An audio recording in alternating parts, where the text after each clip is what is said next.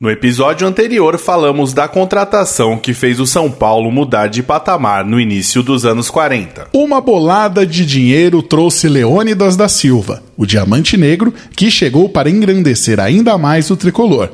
Mas faltavam os títulos e uma chacota dos adversários serviu de combustível para a conquista que vamos contar hoje.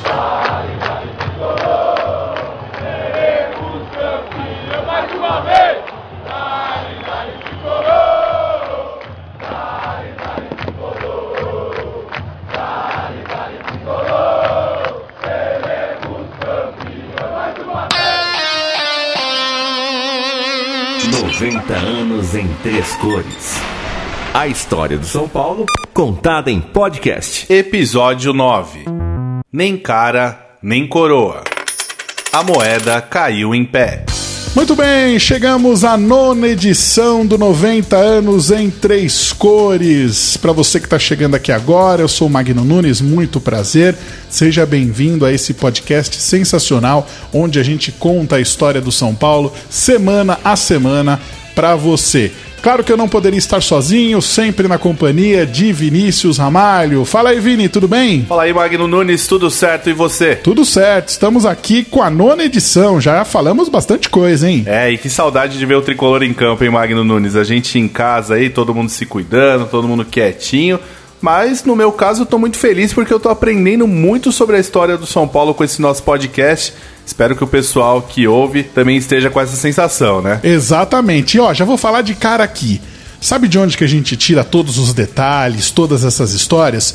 No e-book que está disponível para você fazer o download. Isso mesmo, o trabalho do Michael Serra, que também está conosco aqui no 90 anos em três cores. Bom, a gente começa, a gente tem começado aí o nosso podcast sempre com interações do pessoal que manda mensagens nas redes sociais. Temos duas, Vinícius Amado? Temos duas. O Bruno Schroeder no nosso. Oh, Schroeder, espero que seja esse o sobrenome dele é, ele falou o seguinte, Magno, no Twitter do São Paulo. Salve tricolor, queria baixar apenas o riff de guitarra do hino que vocês têm usado nas edições. Curtindo demais o conteúdo. Valeu. Esse riff aí, Magno, a gente fez com a ajuda de um teclado, né? Com aquela coisa de é, fazer ali como uma guitarra, né? Então é, foi dessa forma que foi feito, né, Magno? Exatamente. David Gil, que nos ajuda aqui na edição, ele que é o nosso sonoplasta, que dá o talento aqui no nosso podcast, ele que criou no teclado. Agora eu vou aproveitar para dar dica para ele. Nas redes sociais do São Paulo aí nesses dias, colocaram ali o hino do São Paulo, a partitura e tudo mais. O pessoal tá mandando aí umas coisas em guitarra, em um monte de coisa aí, fica de olho. E se você tocar também, manda a sua aí que, que quem sabe não aparece nas redes sociais do São Paulo. Tem também o Giancarlo Magno. Ele que falou que estava ansioso esperando o próximo episódio, que chegou. Espero que ele esteja ainda ansioso por esse que está começando, Mag. Ainda bem que o nosso podcast agora é semanal, né?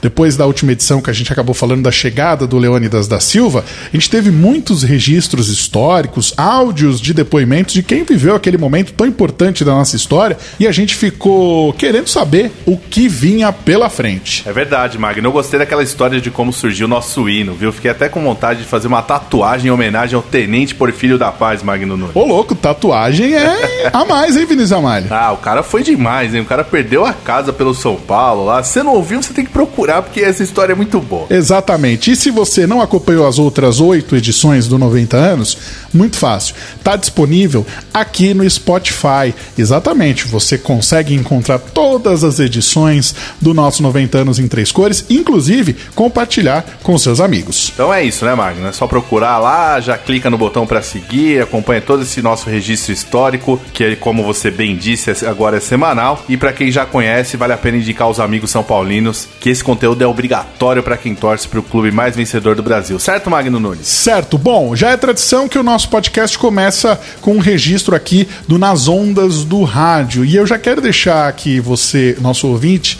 alerta, hein? Temos dois registros hoje. Um de um gol e um de um momento importante que a gente vai te contar um pouquinho mais na frente. Antes da gente falar sobre a nossa história, vamos então ouvir a narração de hoje.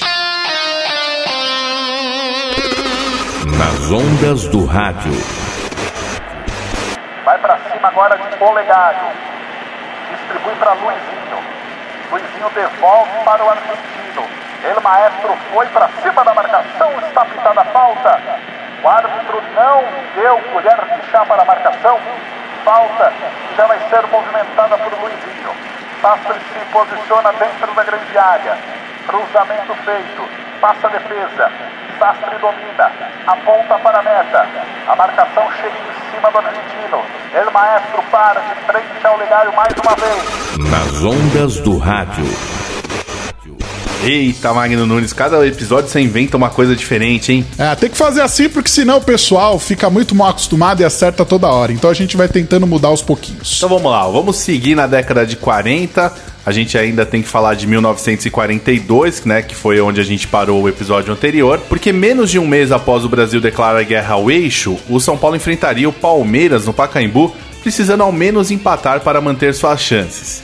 Se perdesse, o rival seria campeão. Bom, já que na última edição o nosso historiador o Michael Serra, ele chegou só no finalzinho do episódio, hoje ele abre os trabalhos com o quadro Por Dentro da História, esclarecendo mais uma vez algumas coisas que os rivais gostam de contar de outra forma. É com você, Michael. Por dentro da história. Com Michael Serra. Olá, Magno. Olá, Vinícius. Prazer estar aqui para mais um podcast e hoje para falar sobre a decisão do Campeonato Paulista de 1942, quando o tricolor chegou à penúltima rodada disputando o título com o Palmeiras, e a partida decisiva foi justamente contra esse time. O clima antes do jogo era de muita rivalidade, pois, pouco antes, o adversário mudou de nome e foi nacionalizado por causa da movimentação política da Segunda Guerra Mundial. Em campo, em janeiro, um juiz inexperiente de segundo escalão, sério, de verdade, ele era do quadro B, caiu de paraquedas no jogo por algum motivo muito estranho e destruiu a partida. Ele permitiu todo tipo de violência em campo, principalmente contra os tricolores, e tudo isso está documentado em vários jornais do período. Perto da metade do segundo tempo, o jogo estava 3 a 1 para os rivais, quando o São Paulino Virgílio fez uma falta em Og e foi expulso. Falta nada diferente de todas as jogadas anteriores não punidas. Foi um momento crucial para que os São Paulinos se revoltassem. Eles não permitiriam que o jogo continuasse se o árbitro não voltasse atrás na decisão. Essa medida foi encabeçada pelo capitão Luizinho e autorizada pela cúpula dirigente São Paulina. É importante destacar isso, que os tricolores não abandonaram o campo, não deixaram o gramado até que o juiz declarasse o fim do tempo regulamentar. Simplesmente não abaixaram a cabeça, em protesto. De toda forma, o São Paulo perdeu o jogo e a chance de título. A Federação Paulista depois puniu o clube, jogadores de ambos os times e o árbitro. Mas o estrago foi feito quando ela mesma escolheu esse juiz subalterno para um jogo tão importante. Mais detalhes sobre a parte obscura dessa história inclusive como abafar um recurso impetrado pelo tricolor, vocês podem consultar no e-book de 90 anos do São Paulo, onde a moeda cai de pé, lá no nosso site oficial. E lá vocês poderão ver que todas as lendas que rivais espalham sobre essa época nada mais são do que um movimento posterior de um grupo que teve a identidade desfacelada por causa da reação brasileira contra os países do eixo na Segunda Guerra Mundial. Era quase como uma forma de autoafirmação, de encontrar um novo rumo, após serem alijados do próprio passado. Para isso, nada melhor que inventarem um inimigo, coisa que ambos os clubes nunca foram, nem antes nem depois. E os mais variados exemplos disso constam nesse livro. Por fim, também vale destacar que o jogo de 1942 não foi o único da história do clássico que não foi concluído normalmente. Em 1933, um jogo foi encerrado faltando 7 minutos, provavelmente por falta de segurança nas arquibancadas. Dois anos depois, faltando 23 minutos, o Palestra abandonou o campo, abandonou de verdade, depois do São Paulo ter empatado a partida. E olha que o São Paulo, naquele jogo, teve um gol anulado e um pênalti não dado. Enfim, é isso, pessoal. Espero que tenha ajudado e estou ansioso já pelo próximo episódio. Abraço. Por dentro da história. Com Michael Serra. Olha, se tem alguém que pesquisa para desmistificar algumas histórias que são contadas por aí e vem com documentos e registros históricos é o Michael Serra, viu? Que bom que a gente tem ele junto com a gente nesse projeto e, acima de tudo, cuidando do nosso acervo histórico com tanto afinco, né, Magno? Exatamente. Um abraço para você, Michael. Bom, então 1942 acabou e a gente chega no ano de 1943. Ô Vinícius Amalho, você era bom aluno na matéria de ciências na escola? Olha, Magno, até que eu me virava, viu? Eu nunca me esqueço da professora Neuzinha, não sei não se ela era São Paulina. Aliás, há pouco tempo eu descobri que ela mora hoje no mesmo prédio que eu, mesmo eu tendo mudado bem para longe de onde eu estudava, viu, Magno? Então, Vinícius Amário, você deve saber que lá naquele ano de 1943, o médico Oswald Avery, ele concluiu que era o DNA e não as proteínas que compunham o material genético dos cromossomos. Vixe, Magno, aí você foi longe demais. Eu acho melhor a gente falar de música. Exatamente. Bom, a gente separou uma música aqui bem bacana que tocava nas rádios daquela época. Era uma música que tem tudo a ver com o tricolor, né? Claro que ela falava da cidade de São Paulo, como diz o nosso hino, né? De São Paulo tens o nome que ostentas dignamente. Que música é essa, Vinícius Amário? Alvarenga e Ranchinho foi uma popular dupla sertaneja brasileira formada em 1929 por Murilo Alvarenga e Dieses dos Anjos Gaia. Eles fizeram muito sucesso com a música E São Paulo, Terra da Garoa. Em 1943 estavam fazendo sucesso com essa música e a gente vai ouvir um trecho da canção. São Paulo,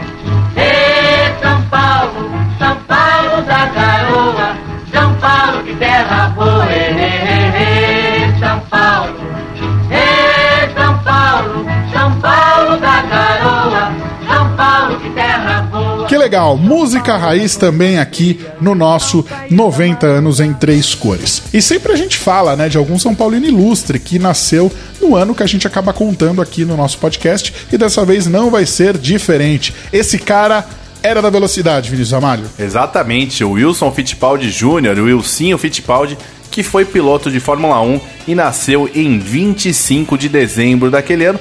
Olha, Magno, talvez ele não era o mais famoso da família, mas ele era o cara que torcia pro time certo, né? Exatamente, é o meu Fittipaldi favorito. Bom, vamos lá, Vinícius Amário. Hoje a gente não vai falar de fortuna, né? Não vamos falar aí de contos de réis ou milhares de cruzeiros, já que a moeda tinha mudado no Brasil, né?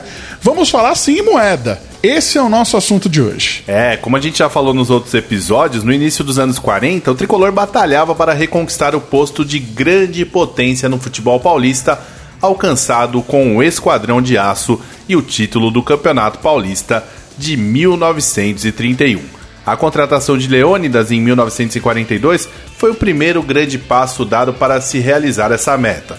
Com ele, Luizinho, Valdemar de Brito, King e outros grandes jogadores, o São Paulo passou a ser visto como favorito ao certame. Mas essa não era a opinião de todos não, viu? Como diria o programa Ratimbum da TV Cultura, inclusive um abraço pro Luciano, grande São Paulino, senta que lá vem história.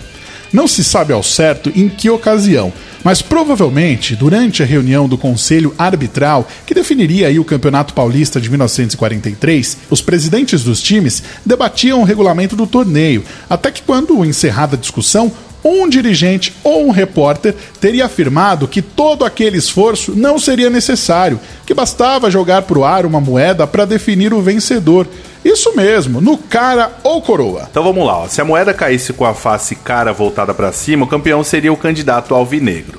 Se fosse o lado coroa, o vencedor seria postulante alviverde. Ambos até então os favoritos costumeiros. Só que aí alguém estava lá falou assim: "Mas e o São Paulo?" Deixou essa dúvida aí o representante tricolor, né? Como toda mitologia que se preze, muitas versões diferentes existem a partir daqui. Até porque nada do ocorrido na ocasião ficou registrado em papel imediatamente após o fato. Assim, alguns dizem que esse indagador foi Décio Pedroso, presidente São Paulino. Outros contam que era Frederico Menzen ou até Porfírio da Paz, dentre vários outros nomes relacionados. A resposta teria vindo então de um dos cartolas rivais ali. E o que, que eles falaram, Vinícius Amalho? Olha, só se a moeda cair em pé. Os dirigentes tricolores compraram a ideia, afinal éramos o clube da fé e sim, a moeda iria cair de pé. A gente tem um depoimento agora, Magno, do Manuel Raimundo Paz de Almeida, ele que é fundador da TUSP, sócio benemérito do São Paulo, falando um pouco desse episódio. Vamos ouvir? Vamos lá. que era campeão, o, Palmeiras e o Corinthians, só os dois que eram campeões aqui, né? Então perguntaram, e o São Paulo? O São Paulo estava numa fase boa, só quando a moeda cair de pé. E a moeda caiu de pé. Muito legal. Esse depoimento, Vinícius Amalho, tá no vídeo homenagem a Manuel Raimundo Paz de Almeida, que tá disponível na SPFC TV. Então é só você colocar lá no YouTube e procurar que você vai conseguir acompanhar essa entrevista bem bacana, bem curtinha, 10 minutinhos, mas muito rica em informações para você, torcedor São Paulino. Boa, registro feito então. E antes de começar os jogos do campeonato oficial, o São Paulo fez alguns amistosos. Tanto que o destaque fica para uma goleada sobre o Cruzeiro por 5 a 0 lá em Minas Gerais. A diretoria São Paulina, que já tinha trazido Noronha e Zarzur do Vasco, além de Zezé Procópio, adquirido junto ao Palmeiras, seguiu reforçando a equipe e tinha mais uma novidade bombástica, hein? No dia 15 de março, o meio-campista polivalente argentino Antônio Sastre, grande craque aí da seleção portenha, campeã sul-americana em 37 e 1941, foi contratado por empréstimo de um ano junto ao Independiente, ao custo de 18 mil pesos, ou na época 90 mil cruzeiros. A contratação do maior futebolista da América Latina causou frisson no meio esportivo brasileiro. Claro que, de novo, teve jornalista contestando a condição física e a idade do craque, que completaria 32 anos naquela temporada, mas a princípio a aquisição foi extremamente saudada. A gente tem mais um depoimento, Magno? Temos sim, a senhora Catarina Pugliese Serrone, ela era cozinheira do São Paulo, fala um pouquinho sobre o jogador argentino. Aí veio o sastre, o sastre falava, pessoal, hoje é de quatro, vamos ganhar de quatro, sastre. Quando era de tarde, quatro. 4 a 1, 4 a 2, o que o São Paulo ganhava. É verdade que o Sastre também era meio líder, comandante do São Paulo, É. meio mandão. Não, o sastre era uma maravilha. E a senhora conversava bem com ele, falava muito enrolado? Falava, falava.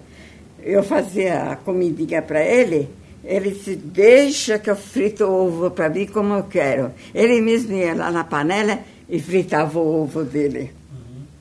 Mas ele, como bom argentino, devia gostar de churrasco também ou não? Né? Ele, como bom argentino, devia gostar de churrasco Ah, também. fazia, fazia churrasco, era churrasco grande. Cada churrasco grande fazia para ele. A Argentina é bom de churrasco, hein, Vinícius Ramalho? Bom de churrasco e gostei desse depoimento. Olha as coisas que a gente tá achando, hein, Magno Nunes? É, agradecendo mais uma vez aos nossos amigos do Museu da Pessoa, que gentilmente cedem pra gente grande parte do material que nós usamos aqui também no nosso 90 anos em três cores. Para o tricolor, o Campeonato Paulista de 1943 se iniciou no dia 21 de março com a goleada para cima do comercial da capital por 4 a 1, com três gols de Luizinho e um de Leônidas, já plenamente condicionado e de volta ativa.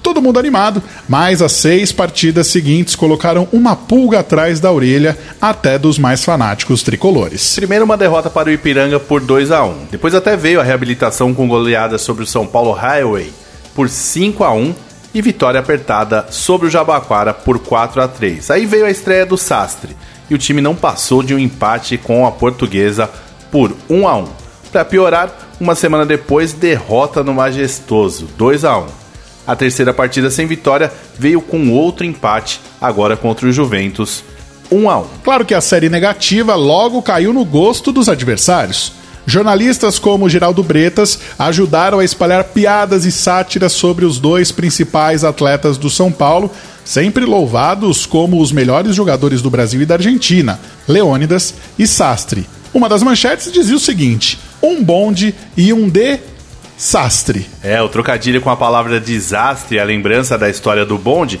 demonstram que, embora fossem brincadeiras, a situação era crítica principalmente por conta da ambição são paulina. Na tabela, o quarto lugar atrás do Palmeiras, Corinthians e Portuguesa fez com que o técnico Conrado Ross deixasse o comando do time são paulino, sendo realocado para recrutador de jovens talentos. Quando todo mundo esperava a volta de Vicente Feola, que tinha sido vice-campeão paulista em 38 e 41, a diretoria São Paulina vanguardista decidiu ousar e apostar no nome de Jorge Gomes de Lima, o Joreca, para o cargo de treinador. Tratava-se de um esportista de longa data, ele foi um exímio esgrimista e pugilista na juventude. O Joreca também fez carreira na mídia esportiva e foi árbitro de futebol. Inclusive, como já mencionado aqui no 90 anos em três cores, ele foi o juiz da primeira partida de Leônidas pelo tricolor um ano antes, em 1942. E o início do trabalho do novo técnico foi bem animador, já que o São Paulo atropelou o Santos por 6 a 1 com uma atuação impecável de Leônidas, autor de três gols. Só que o que justificaria tamanha mudança, tanto de espírito quanto de desempenho, em tão pouco tempo? Primeiro, teve uma alteração tática bem simples, mas nunca posta em prática anteriormente. O Joreca, ele deslocou o Sastre para meia direita e o Remo para meia esquerda, ou seja, invertendo os dois jogadores. Tem gente que acha que isso é novidade agora, inverter os pontas, hein, Magno? Exatamente, mais uma vez o São Paulo aí saindo na frente. Fora de campo, o Joreca comprometeu-se a pôr o elenco na linha. Dito e feito. O São Paulo imediatamente deslanchou. Leônidas repetiu a trinca de gols na rodada seguinte contra a Portuguesa Santista e os tricolores venceram por 8 a 1. Engrenado e tinindo, o tricolor chegou motivado para encarar o Palmeiras no clássico do dia 13 de junho. Seria o primeiro reencontro das equipes desde a fatídica decisão, aquela que o Michael contou no começo do nosso episódio, aquele jogo do estadual de 1942. Os rivais vinham de derrota contra o São Paulo Highway, perdendo a invencibilidade na competição. Antevendo o clima especial para este confronto, o jornal A Gazeta Esportiva, de 31 de maio, anunciou a venda de ingressos do clássico, utilizando pela primeira vez o termo cotejo rei. Mais tarde, na edição de 12 de junho, tal alcunha foi adaptada para a forma como é conhecida nos dias de hoje, Choque Rei. Os periódicos, aliás, diziam que Leônidas poderia não ir a campo e apostavam em Anito no lugar do ídolo. Teve jornal que fez o reserva posar para as câmeras montado em uma bicicleta. E eles estavam certos, viu? O Diamante Negro não jogou contundido e Anito parece ter sido abençoado por aquela fotografia. Não teve gol de bicicleta, não, não era muito a dele mas foi ele que abriu o placar para o tricolor de cabeça aos 14 minutos de jogo. O Palmeiras chegou a empatar com Vila Doniga, mas Remo, aos 19 minutos da etapa complementar, deu números finais ao jogo. São Paulo 2 a 1. Com o resultado, o São Paulo entrou na briga pelo título, já que o Palmeiras foi superado pelo Corinthians, né? Quatro pontos perdidos na liderança aí da competição e o tricolor seguiu na cola de ambos na terceira posição da classificação. Mesmo sem contar com o craque Leônidas em algumas das partidas, o tricolor manteve o embalo de vitórias e assumiu a segunda colocação da tabela. Chegou a hora de Sastre, que proporcionou uma atuação épica e inesquecível, marcando seis gols e estabelecendo um recorde que permanece até hoje nos registros do clube, o de mais tentos anotados num único jogo, na vitória de 9 a 0 sobre a Portuguesa Santista. Seis gols, Wagner. Tá louco, hein? Aí o que que aconteceu? O pessoal que chamava ele de desastre pegou o Dom Antônio Sastre e começou a chamar ele de como é o maestro, alcunha herdada desde o período do Independiente. A gente tem um depoimento, né? Mais um depoimento de alguém falando do Sastre, né, Mag? Exatamente. O seu Manuel volta para falar um pouquinho sobre o craque argentino. O São Paulo sempre teve sorte com jogadores veteranos, né? O Leondas veio para São Paulo já com 28 anos, não é velho, mas o Sassi veio com 30 anos e falava que é um desastre, foi um sucesso. Jogador argentino, excepcional. Então vamos lá, ó. Aquela altura era crucial que os São Paulinos vencessem o majestoso do dia 5 de setembro, forçando o Corinthians a se igualar ao tricolor em número de pontos perdidos no torneio. O adversário estava entalado na garganta de Leônidas e o centroavante fez o primeiro gol, além de dar assistência para Luizinho marcar o segundo. 2 a 0 para o tricolor e os rivais estavam empatados no primeiro lugar da classificação. Vale lembrar que a tabela de jogos daquele campeonato estadual não era sincronizada como nos campeonatos de pontos corridos dos dias atuais. Isso pelo fato da maioria absoluta dos jogos serem disputados no Pacaembu, Esperando pelo jogo decisivo, o São Paulo viu o time do Parque São Jorge ser derrotado pelo Palmeiras por 3 a 1, caindo para a segunda posição do campeonato, justamente empatando com o Alviverde em números de pontos perdidos. Sem fazer esforço naquele momento, o tricolor assumiu a liderança do torneio com apenas seis pontos perdidos. O dia 3 de outubro demorou a chegar, mas chegou e com o seguinte cenário para a disputa pelo título. O São Paulo necessitava apenas do empate para se sagrar campeão estadual. Caso o rival vencesse, proporcionaria um empate tríplice na primeira posição da tabela e forçaria um triangular envolvendo o trio de ferro para o desempate da questão. Invicto a 13 jogos e com uma sequência de 12 vitórias, o São Paulo assumiu a figura de favorito para a conquista do troféu de campeão. A decisão não seria na base da moeda no final de contas. Naquele dia 3 de outubro de 43, o Pacaembu recebeu pouco mais de 50 mil torcedores ansiosos pela grande decisão. Embora o municipal não tivesse completamente lotado, o Choque Rei proporcionou outra quebra de recorde para o futebol sul-americano. A renda de pouco mais de 522 mil cruzeiros superou os números obtidos com o mesmo confronto do primeiro turno do Paulistão daquele ano. A partida preliminar, disputada pelos aspirantes tricolores e alviverdes, terminou empatada em 1 a 1. O placar deu o título de campeão da categoria ao time do São Paulo que estava invicto nesse torneio. Bom sinal, hein? Para o confronto principal, Joreca mandou ao campo o que tinha de melhor.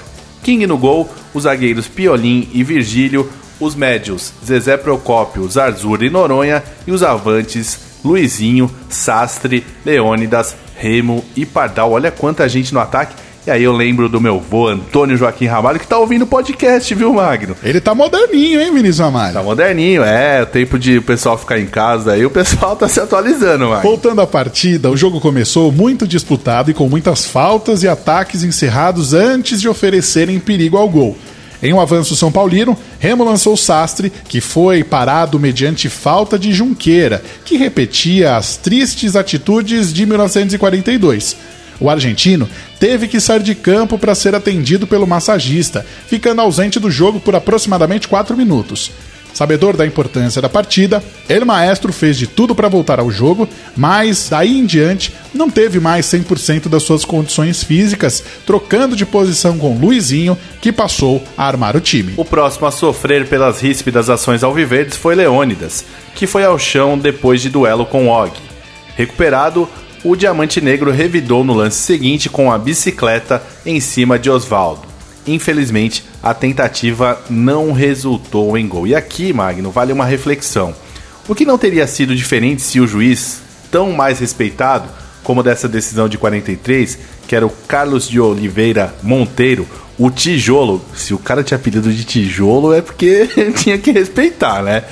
Se ele tivesse apitado também o clássico do final de 1942 entre esses dois times, será que teria tido aquela confusão toda que o Michael contou, Magno? Eu acho que não. Acho que o tijolo ia impor respeito. Boa, então vamos voltar pro jogo? Vamos lá. Olha só, o jogo estava quente e o tricolor seguia pressionando. Remo quase marcou num belo sem pulo que acabou parando no goleiro Oberdan. O tempo fechou. Dessa vez, as nuvens cobriam o estádio. Mais em campo, a linha ofensiva do São Paulo tomava conta da partida e não cedia à violência alviverde. Tabela rápida entre Sastre e Remo, cruzando para Pardal, que finalizou de cabeça sem acertar o alvo. A fase inicial foi plenamente dominada pelo São Paulo, que cedera pouquíssimas oportunidades para os rivais. Porém, o jogo virou drasticamente no segundo tempo. Apesar de ter ameaçado a meta adversária com alguns contra-ataques, os São Paulinos não tiveram mais sossego no campo de defesa. Zarzur impedindo o nascimento da maioria das jogadas ofensivas palmeirenses na cabeça de área e King se tornaram os principais nomes da partida. Fala um pouco do que o King fez, Magno. O goleiro São Paulino fez muitos milagres. Aos 23 minutos, o maior. Caxambu usou a sua velocidade e deixou três tricolores para trás, mas o King, com um golpe mágico de mão, desviou para escanteio. O arqueiro São Paulino continuou a fazer miséria lá atrás, salvando na sequência um chute forte de Gonzalez. Pressionado, o São Paulo se fechou, mas também saía para o ataque, deixando o jogo bem franco. Porém, de forma oposta ao que se imaginaria, os tricolores não recuaram totalmente, armando um ferrolho passivo e impenetrável. Pelo contrário, foram ao ataque. E foi assim, de modo aguerrido e inteligente, que o tricolor controlou o fim do jogo. O cronômetro impassível se tornou aliado e assim, vou falar como os caras escreveram naquela época, após um escanteio, a bola saiu pela lateral e foi possível ouvir o apito fatal. acabou o jogo, sai um grito histérico histórico da garganta da massa de espectadores são paulinos. O São Paulo ganhou o campeonato e a moeda caiu de pé. Uma das primeiras reações dos campeões, ainda em campo, foi carregar o goleiro King nos ombros, em júbilo e, claro, numa merecida homenagem. Nos vestiários, a festa seguiu aos brados de Somos Campeões. O treinador Joreca ainda tentou ser crítico e analisou o confronto com viés técnico. Jogamos apenas com 10 homens e vou te falar, o curso da luta teria sido outro se o Sastre não houvesse sofrido logo no começo aquele terrível golpe do Junqueira.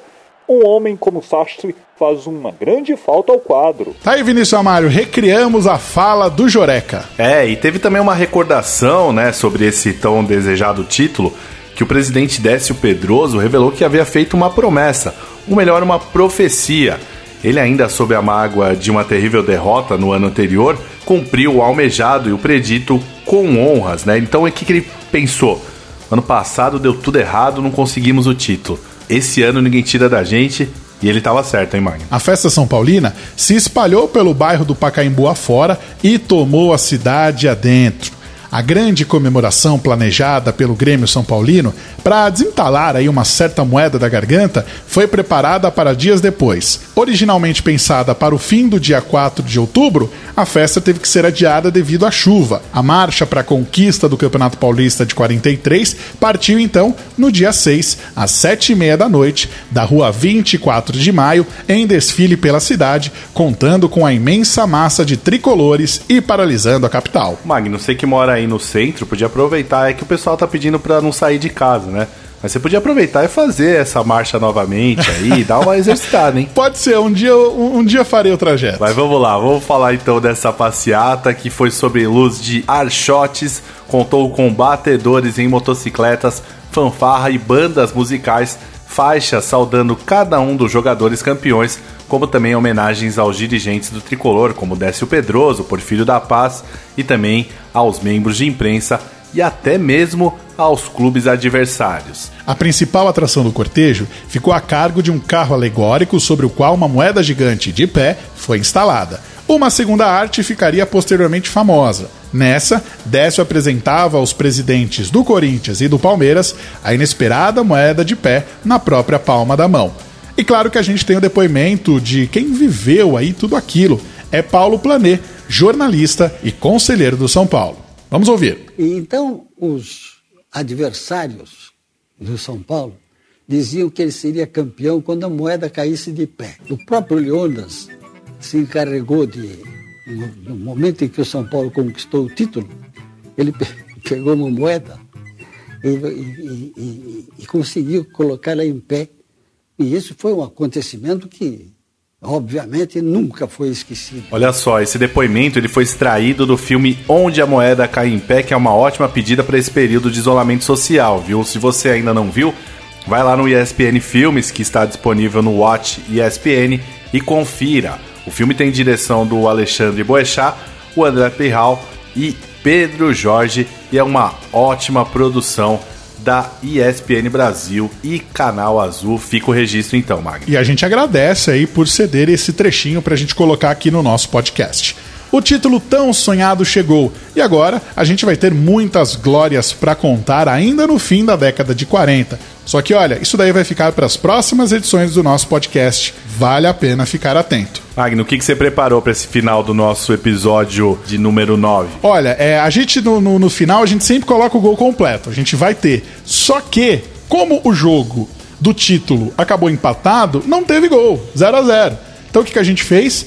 Pegou o relato dos últimos minutos do jogo e vamos ter uma edição extra aqui do nosso Nas Ondas do Rádio, só para o torcedor poder sentir um pouquinho do clima. Tiro de córner para a equipe do São Paulo. O time tricolor não tem pressa, mas a partida ainda não está encerrada. O senhor árbitro Carlos de Oliveira Monteiro segue pedindo a cobrança rápida. São Paulo coloca a bola dentro da grande área, ela é desviada e sai em lateral. Arremesso feito ali por Zarzur, vai colocar a bola mais na frente ali com Leônidas. Tenta fazer o domínio, não temos tempo para mais nada. Apita o senhor árbitro, findada a partida. Com o empate sem gols, o São Paulo se consagra campeão. A torcida na arquibancada faz festa, abraços fraternos. A torcida São Paulina não consegue conter a emoção. A emoção no olhar do torcedor, os jogadores no gramado se abraçam. O São Paulo é campeão mais uma vez. Vamos ao destaque da partida lá no gramado com a nossa reportagem. Olha, o melhor da partida foi King, o arqueiro tricolor. Ele fez milagre e se a moeda ficou em pé, isso se deve ao grande arqueiro São Paulino. A torcida São Paulina continua vibrando. Segue o desfile da vitória que os tricolores esperavam aí durante muitos anos. Parabéns ao São Paulo Futebol Clube, o mais querido da cidade, agora também é o mais querido do estado. Nas ondas do rádio. A partida prossegue em goleada estrondosa. O São Paulo domina mais uma vez ali com o Sastre. Já fez cinco gols o argentino. Será que coloca o couro mais uma vez dentro das redes? Parte para cima da marcação. Tenta o domínio. Vai para cima agora de Olegário. Distribui para Luizinho. Luizinho devolve para o argentino. Ele, maestro, foi para cima da marcação. Está pitada a falta. O árbitro não deu colher de chá para a marcação. Falta já vai ser movimentada por Luizinho. Sastre se posiciona dentro da grande área.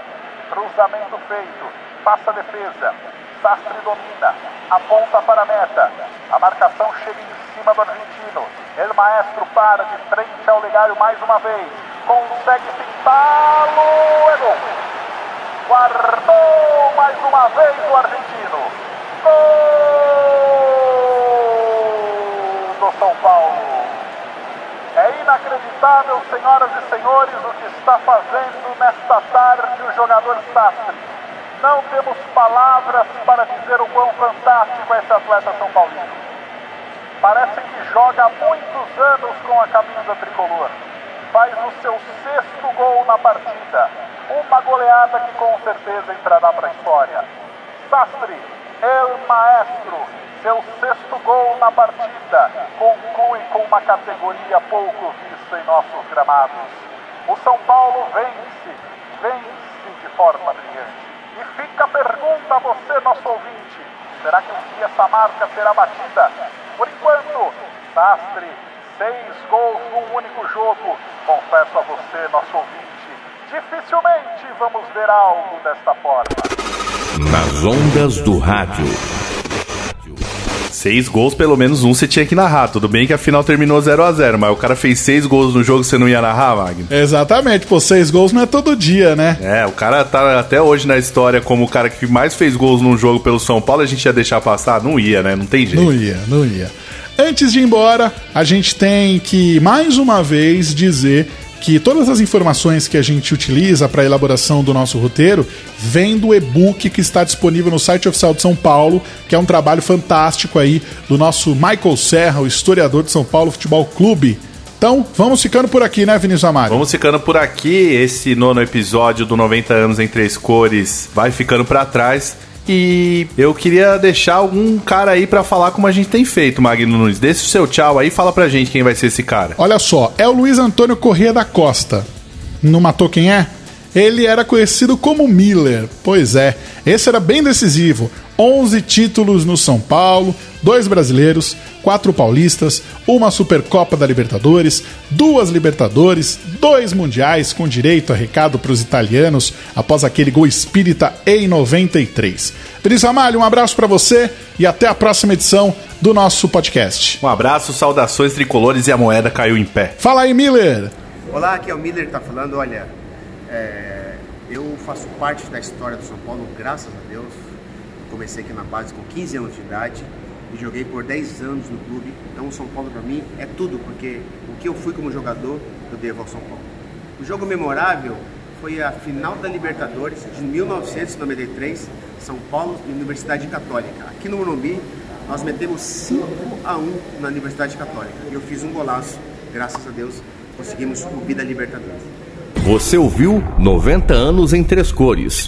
A história do São Paulo contada em podcast.